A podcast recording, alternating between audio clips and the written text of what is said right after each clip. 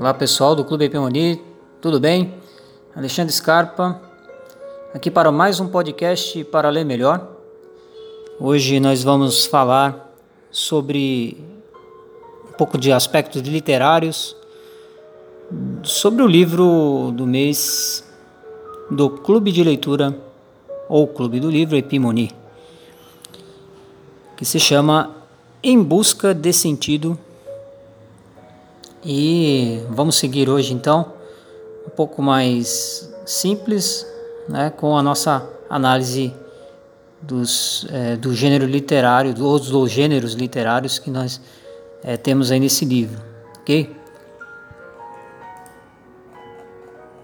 Bem, pessoal, é, hoje eu vou falar um pouquinho sobre os dois gêneros literários que nós encontramos aí no, no, no livro Em Busca de Sentido é, e também eu vou falar um pouquinho sobre o conceito de autobiografia e como se diferenciar ele de romance, confissões, memórias e, e também de biografia, ok? Em primeiro lugar, os dois gêneros literários do livro Em Busca de Sentido é, são o autobiográfico, conforme o próprio autor é, afirma é, na página 6 do livro Em Busca de Sentido, e o ensaio. Então ele usa dois gêneros literários neste livro. O ensaio ele vai dizer isso expressamente. É, desculpa, o Gordon Allport, que é o que fez um dos prefaciadores da obra, é, ele vai dizer isso a, página, a página 4. Ele vai dizer o seguinte: em algum momento depois da metade da história, o Dr. Frankl introduz sua própria filosofia logoterapêutica, mas o faz de modo tão suave ao longo da narrativa que só depois de terminar a leitura é que o leitor percebe tratar-se de um profundo ensaio e não apenas de mais uma história sobre as brutalidades dos campos de concentração. Veja então que ele, o prefaciador aqui, né, não é qualquer um que foi escolhido, óbvio, deve ser um grande intérprete né, do, da obra de Victor Frank, ele, uh, ele, ele classifica né, a segunda parte da obra como um ensaio. Então, nós vamos é, falar sobre o ensaio mais para frente em nossos podcasts, não hoje, tá? Então vamos lá, vamos para o conceito de autobiografia. Só uma outra coisa que eu já ia me esquecendo. É, nós é, temos que que saber também que esse gênero da autobiografia ele vai ter há uma grande confusão né, para definir o que é uma autobiografia, se ela é biografia, se ela é memória, se ela é romance, se ela pode ser romanceada ou não, se ela pode ser escrita de forma poética. Então, há diversas formas de se escrever o gênero autobiográfico. E também ele se confunde muito com o gênero memórias, por exemplo, que o próximo livro do mês que nós leremos, né, que se trata do Memórias, é, desculpa, se trata do Confissões de Agostinho. Então ele confunde muito, reformulando, com o gênero Confissões. Tá? Então a gente vai precisar também distinguir um pouquinho isso. Tá? Eu vou procurar apresentar de forma simples isso para a gente. Bom, vamos ao conceito de autobiografia. É, então, para definir isso, o que é a autobiografia, Philippe Lejeune, né, que eu vou citar aqui, é, em sua obra O Pacto Autobiográfico de Rousseau à Internet, ele vai dizer que autobiografia pode ser definida como qualquer texto em que o autor parece expressar sua vida ou seus sentimentos, quaisquer que sejam a forma do texto e o contrato proposto por ele. Veja, qualquer forma de texto que o autor expresse a sua vida, os sentimentos dele. Ok? Essa é a primeira definição para a gente construir o nosso, nosso pensamento aqui, ok? Ele também comenta é, que ele cita um autor, é, o outro francês, um autor francês, que no Dicionário Universal de Literatura de 1876 é, autobiografia é qualquer obra literária, romance ou poema em que o autor conta a sua vida. Então você vê que abrange. Né? A autobiografia ela abrange os gêneros literários, então ela pode ser escrita com, em forma de romance, né, em forma de poema, ok? E aí tem um problema que ele vai dizer aqui, né, que esse autor ainda vai tratar aqui, quando se fala em romance, né, porque parece um paradoxo, né, uma aparente contradição, né? Se é romance, então o romance trata de ficção e a vida da pessoa, a, a biografia trata da vida da pessoa, ou seja, é uma realidade, ok? E aí uh, ele esse autor vai, vai diferenciar o seguinte, que a, apesar disso, né, não significa que a, autobiografia não possa ser romanceada. Isso aí já foi demonstrado ao longo da história. Né? É, então, vários livros que é, contam experiências, por exemplo, experiências de guerra. Né? Tem muito, li, muitos livros assim. É, e até com mesclas né, de de, de autobiografia do, do personagem, relatando fatos que ele viveu de forma romanceada. Certo? Então, essa é um, uma primeira. É, primeiro aspecto né, para a gente diferenciar. E como diferenciar a autobiografia dos romances, então, já que eu tratei disso? Né? Ele, esse mesmo autor ele vai colocar a importância da identidade para a definição do que seja uma autobiografia. Então, o elemento identidade. Ele afirma, então, que deve haver uma identidade comum entre autor, narrador e personagem. É, um livro citado por ele, que se chama Bar do Oscilar, ele alega que atende perfeitamente a esse critério. Porque o autor que vai assinar a capa do livro, né, aquela, aquela orelha do livro né, que justifica, é o mesmo que assume como narrador e personagem. Então, é, há uma identificação entre o autor da, da história biográfica, o narrador e o personagem. Então, aí se classifica como biografia. Já o, o, romance, o leitor sabe que está diante de um texto não comprometido com a verdade certo? O mesmo ocorrendo na autobiografia. Então há um elemento aqui de identidade. Salvo, nesse último caso, se o próprio autor afirma no texto de maneira expressa né, que se trata de realidade, como é o caso do nosso livro do mês. Ok? Que é um relato fidedigno do que o próprio autor, o Viktor Frankl, uh, experimentou nos campos de concentração. Ele vai dizer isso daí na página 10, ele vai falar assim: ó, quando o ex-prisioneiro 119104 tenta descrever agora o que vivenciou como psicólogo no campo de concentração, certo?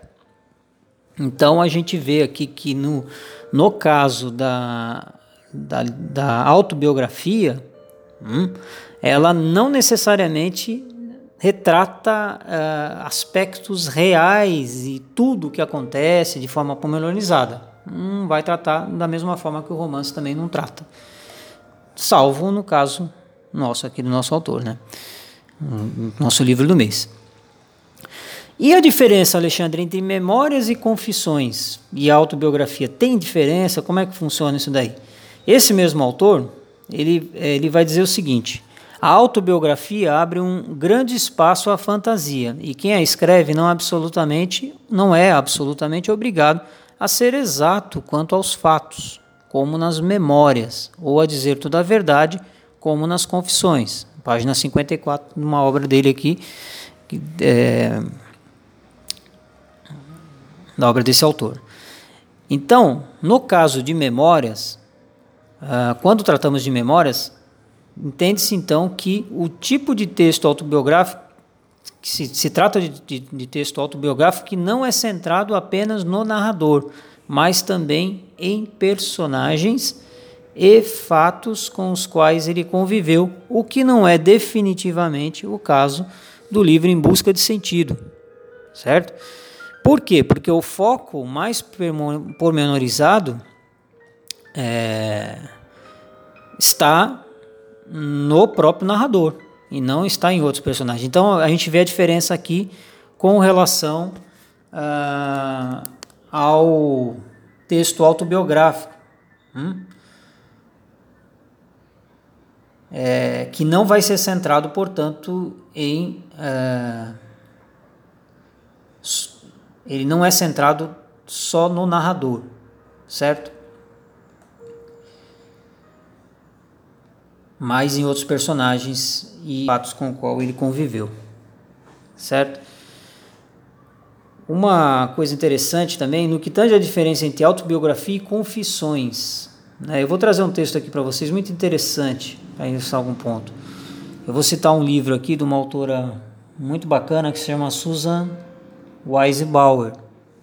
Ela vai dizer o seguinte: Roy Pascoal reivindicava que a autobiografia pode ser um caminho para a descoberta de uma verdade mais verdadeira do que o fato histórico, porque ele viveu em tempos que as pessoas sensatas ansiavam pela vitória sobre os fatos históricos. A ideia de que o crítico, olhando para os fatos pela lente da história de uma vida, pudesse encontrar uma verdade mais profunda para além deles, deve ter parecido bela e incrivelmente promissora.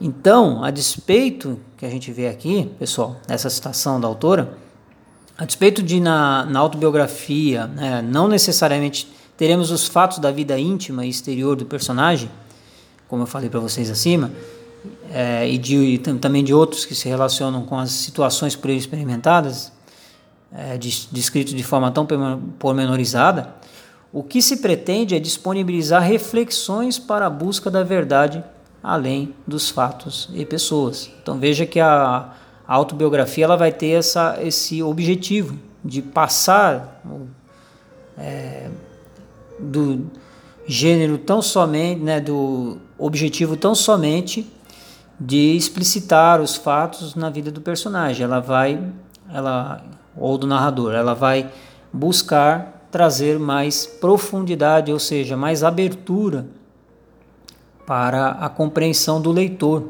Né? O leitor pode.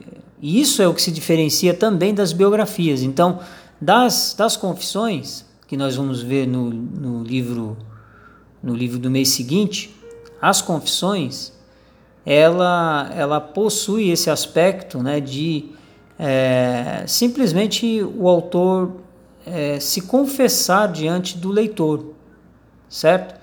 Então ele vai se confessar é, e vai meio que é, ficar ali naqueles fatos, ele vai fechar os fatos, certo? E isso parece muito com a biografia, por quê? Porque a biografia ela vai é, fechar também o fato, e a autobiografia não, ela deixa em aberto. Então perceba sempre que apesar do autor fazer algumas conclusões no final, você vai ver quando ele usa palavras como concluo, então diante de tudo isso que eu vivi, experimentei, eu concluo com isso, e ao longo da narrativa ele vai fazendo isso, você vai perceber que no caso da eu sei que está bem complexo, pessoal, mas é a gente tem que estar atento porque é um gênero estranho, né? Então, apesar dele ir pontuando isso, ó, concluo com isso, tal, tal, tal, tal, ela fica em aberto, a autobiografia vai ficar em aberto. Você vai poder tirar algumas conclusões e é exatamente algumas conclusões próprias. E é exatamente o que aconteceu com a obra do Victor Frank, que acabou virando essa obra em busca do sentido uma justificativa com o ensaio posterior que ele fez, porque o ensaio que, é, que vem na, na segunda parte da obra, ele é posterior. Né? O próprio autor fala isso no início da obra. Ela, ele veio numa edição posterior para é, justificar né, como uma teoria para o que se sucedeu, ou seja, a, a psicanálise, né, o método psicanalítico que ele desenvolveu, que era a logoterapia, certo? Então, fica aberta a obra. Diferentemente, portanto, uh, do que a gente viu aqui das confissões hum, e da biografia. A biografia também é escrita por um terceiro, né, em terceira pessoa, não é igual à autobiografia que é escrita em primeira pessoa. Todos esses aspectos que são óbvios, né? É outra pessoa que escreve, né, mas tem esse aspecto que quase que, que muitos não tratam, que é isso, que se fecha o texto, né? Se fecha a interpretação do texto, certo? E o livro de memórias também é a mesma coisa. Né? É, há uma diferença. A gente viu aqui que é centrado né, apenas no narrador. Né, o livro de memórias ele se centra mais no narrador. A gente viu isso em Memórias Póstumas de Brás Cubas, por exemplo, na nossa obra. Então a gente tem que diferenciar um pouquinho isso daí que pode fazer uma confusão para a gente. tá bom? É bem, parece complexo, mas a gente vai vendo que tem uma diferença. Se você quiser ouvir de novo, você observa bem as diferenciações aqui é, que nós fizemos, ok?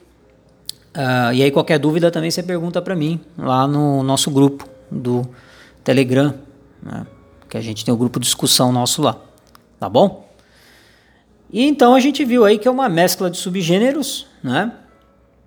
Uh, e no livro do Em Busca de Sentido, né, que ele é, ele procura seguir o gênero autobiográfico, o eu que é narrado ali, eu fiz isso, eu fiz aquilo, eu acabei reagindo daquela forma, é tão somente feito para justificar a teoria da logoterapia, certo? Apresentado pelo autor na segunda parte do livro. Então é sempre assim, uma, uma biografia, ela, é, desculpa, uma, uma autobiografia ou uma biografia, ela vai ser escrita para justificar um, algo que o autor é, veja como relevante para ele, destacar como tema.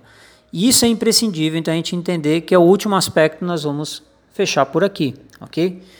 O que, que acontece? Em todas as autobiografias, por exemplo, na biografia é, de, de uma pessoa que trabalha na área de culinária, ela quer demonstrar que os alimentos devem ser coloridos e isso vai fazer uma mudança na vida das pessoas. Então ela vai escrever uma autobiografia mostrando fatos na vida dela de que ela comprovou isso, né? Ela comprovou na própria vida dela que alimentos coloridos é, têm várias vitaminas, têm vários minerais e tais minerais têm a cor tal, tal. Então ela vai selecionar eventos na vida dela, né, de nascimento, de casamento, né, que caracterizar, que caracterizam isso. Então ela vai ressaltar elementos assim ao longo da vida dela, nascimento, casamento, é, na, é, filhos, se for importante ou não. Às vezes não é importante, então ela não vai tratar isso na autobiografia.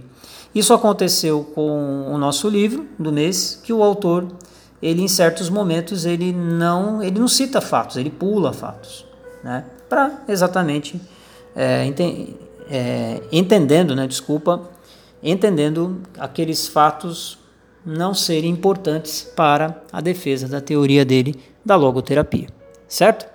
Então nós ficamos por aqui, pessoal. Espero que vocês tenham gostado e tenha ficado, é, ficado claro aí o conceito, né? De de autobiografias certo? E a gente possa ter definido aí é, essa diferença aí que tem entre autobiografia, biografia, memórias, é, memórias é, e outros gêneros, né, que podem confundir o próprio romance, confissões, certo? Uma coisa final que talvez é, fique um pouco confuso, mas nós vamos é, nos ater melhor no próximo livro do mês, que é Confissões de Agostinho. Nós vamos definir melhor aí essa diferença entre confissões e, e autobiografia, memórias, ok? Nós vamos falar muito sobre isso ainda, certo?